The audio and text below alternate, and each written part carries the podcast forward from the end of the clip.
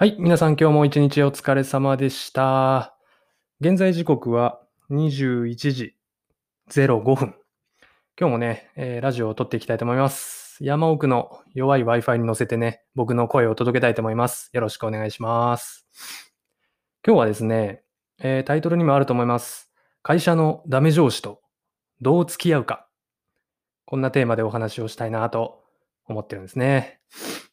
それでね、えっ、と、いわゆるそのダメな上司って会社にいませんか？まあ、ぶっちゃけね、いると思うんですよ。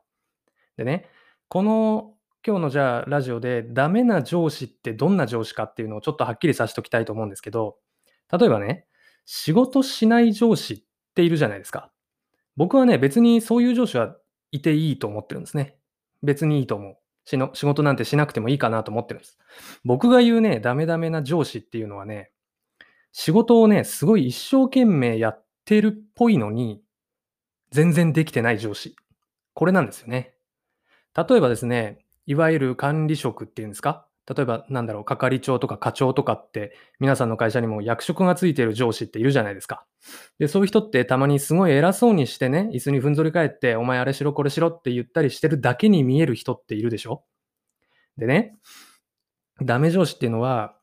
大事なとこでね、責任を取ってくれなかったり、あの、意思決定、こうしようぜっていう意思決定をしてくれなかったりね。あとは、ちょっとでもなんかイレギュラーなこと、いつもの業務とは違うことが発生したとき、問題が起きたときとかに、もうなんか機能停止しちゃって、何にも全然対応してくれなかったりとか。そういうこと。っていうのは、まあ、要はですね、まあ、その責任の大きさと、その仕事に対する能力、これがね、比例してない上司。これがね、僕の思うダメ上司だと思うわけなんですよ。皆さんの会社にはいますかね？どうですかね？うん。でね、何が一番嫌かって、僕から見て嫌だなって思うかっていうと、そういうダメ上司は、当然僕より年が上じゃないですか。でね、だから、当然のようにお給料は僕よりも高いと。なんだけど、その上司の方が楽してるんですよね、圧倒的に。そういうのがね、嫌なんですよ、僕は。皆さんどうですかね？嫌じゃないですかね？多分嫌だと思うんですよ。まあなんだけどね、まあ上司には従わなきゃいけないし、逆らうとなんかね、悪いことが起きるというか、変なとこ飛ばされちゃったりとかする会社もあると思うんでね、まあなかなか一概には言えないと思うんだけど、そういうダメ上司がいる人ってね、毎日多分会社でしんどいはず。うん。なんですよね。でね、まあこういう感じでね、あのダメ上司がいる会社で働いてる人って、多分その上司をどこかでフォローしてる人ってすごくいっぱいいると思うんですよね。例えば、あのまあ何か、じゃあ、プロジェクト立ち上げて進めていくよっていう時にね、あの、じゃあこうしようよって意思決定をするのが基本的にはその管理職と言われるトップの人じゃないですか。なんだけど、実は、実際はその下にいる誰か職員、うん、一人の社員が、じゃあこうしようよっていう意見を言って、そのトップの人は、あ、それでいこうって一言言うだけみたいなね。いやいやいや、今の何々さんの意見に乗っかっただけやんって僕は思っちゃうんですよね。そう。なんだけど、その意見を言ったりとか、自発的にその前に進んでやってくれる人の方が、その上司よりも給料が安いんですよね。うん。いわゆる年功序列とか、なんていうんですか、勤続年数っていうんですか、はい、会社に入ってからどんだけ勤めたか、年数どのぐらい勤めたかでもう大体給料が決まっちゃうっていう古い体制の会社って、まだまだやっぱあると思うんですよね。僕のとこじゃだけじゃないと思うんですよ。うん。で、こういう上司がいると、要は、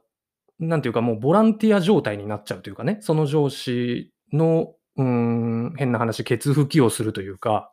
うん。僕よりいっぱい給料をもらってる上司が全然やってくれないから、代わりに僕がやらされる。こういう状況がね、もう一番嫌なんですよね。本当に嫌だ。だから、まあ、おかげさまで、そういう上司とよく一緒に仕事をする環境に恵まれてたから、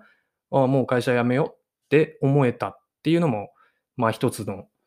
うん、人生の転機としてはあったんですけど、皆さんどうですかね？こういう上司っていませんかね？多分いると思うんですよ。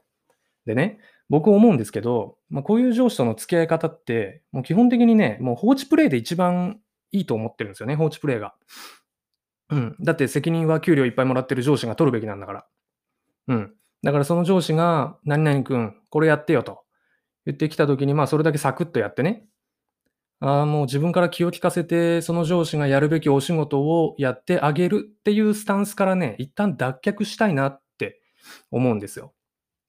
うん。だからね、今日も朝一で今日やるべきこと、まあ、その上司からも言われてるし、別の人からもちょっとお仕事振られたりしてたんですけど、まあ朝一で大体わかるじゃないですか。今日これやった方がいいなとか、これやろうみたいな。それをね、もう速攻で終わらせちゃうんですよ。午前中とかにね。ブワーっと。うん。で、午後、まあランチ食べて午後になるんだけど、午後もまだその与えられた、あなたに与えられた仕事やってますぜ、忙しいぜ、みたいな顔でブログ書いてましたね。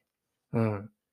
こういう生活をね、半年ぐらい続けてるとね、あの、だいぶストレスがなくなるんで、本当におすすめ。当然ね、あの、僕、ブログ書いてるっていうのは、あの、全然、皆さんもブログ書けってことじゃなくて、例えばね、パソコンで仕事してる人だったら、そのパソコンで、なんか例えば、うん、YouTube 見たりとかね、音声なしだけど、当然。あの、本を、Kindle を読んだりとか、あとは何かじゃあ資格取ってみようかなって思えば、その資格のお勉強できるサイトとかもいっぱいあるから、そういうふうにね、あの、忙しそうな顔をして、うん、業務とは関係ないことをこっそりやっちゃうっていうのもね、ぶっちゃけ僕はね、ありなんじゃねえかなって思うんです。で、まあ、ラジオで顔出ししてないし、うん、僕の名前も明らかにしてないし、会社も明らかにしてないからこそ言えることなんだけど、うん、まあ、会社なんてね、ほんとずるして、うん、過ごしていけばいいのかなって、僕は思うんですよね。うん。あの、会社ですごいね、あの、消耗してる人っていっぱいいるんですよ。僕が見てる中だけでも。こんな田舎の会社ですけどね。あの、上司はね、若い頃は頑張ったって言うんすよ。だから今俺はこうしてふんぞり返っていられるんだぞ。お前らも若いうちは頑張れ。みたいなね。そういうことを言いたがる、言いたがってるっていうか、まあ、うん、言いたげな顔をして偉そうにしてる上司っていっぱいいるじゃないですか。で、その上司に嫌われたくないとか、その上司に認められたいとかなのかわかんないんですけど、もうね、すごい一生懸命働いてる人っていっぱいいるじゃないですか。なんだけどね、その人たちって結果ちょっと気持ちを病んじゃったりとか、ね、それであの休職しちゃったり、お休みをすることになっちゃったりとかっていう人も何人も見てるわけなんです。多分皆さんの周りもいるんじゃないかなって思うんですよね。でね、それって一番本末転倒じゃないですかね。人生生きていく上で仕事っていうのはやっぱおまけだと思うんでね、お金さえあれば仕事なんて当然誰もしないわけですから、うん。あの、その上司に気を使って一生懸命一生懸命ってやることが当たり前になっちゃうと、どこかでね、やっぱ心がすり減っていくのかななんて思うんですね。なんで上司はスルーでね、放置プレイで自分のやりたいことをやって上手に給料をもらっていくのが一番いいんじゃないかなって思いますね。はい。まあ最後になるんですけど、2025年頃になるとね、日本のあの病気の罹患者数、第1位があのうつ病などの精神疾患になるよなんていうね、ニュースがあったりしたと思うんですよ。で、これね、多分リアルだと思うんですね。あの、僕、3、4年前まで救急車で働いてたんで、見てたんですけど、多いですよ。やっぱり若い人から、あの、40代、50代の管理職の人もそうですけど、うつ病で、あの、精神病院に通ってるっていう情報がある方。うん、傷病者って言うんですけどね、救急現場では。そういう方ってね、すごい多かった。なんでね、あの、まあ、今、あなたの会社がどういう状況かっていうのは僕は当然わからないんですけど、うん、やっぱりね、仕事っていうのはね、人生のおまけだと思うんですよね。うん。だから、ちょっと明日一日だけでも、ちょっと楽して給料をもらってやろうかなっていう気持ちで、うん、朝起きてもらうだけでもちょっと違うのかなって思うんでね。実はこれあの、ちょうどね、今僕の会社の部署で、部下がね、ちょっとそういう感じで病んじゃってるんで、その子に向けて喋ってるみたいなところもあるんですけどね。うん。あの、ちょっと会社で消耗してる人はね、うん、ちょっと明日だけ、一日でもいいから楽に生きてみるってのを心がけてほしいなって思いました。はい。じゃあ今日はこのぐらいにします。明日も一日頑張っていきましょう。ありがとうございました。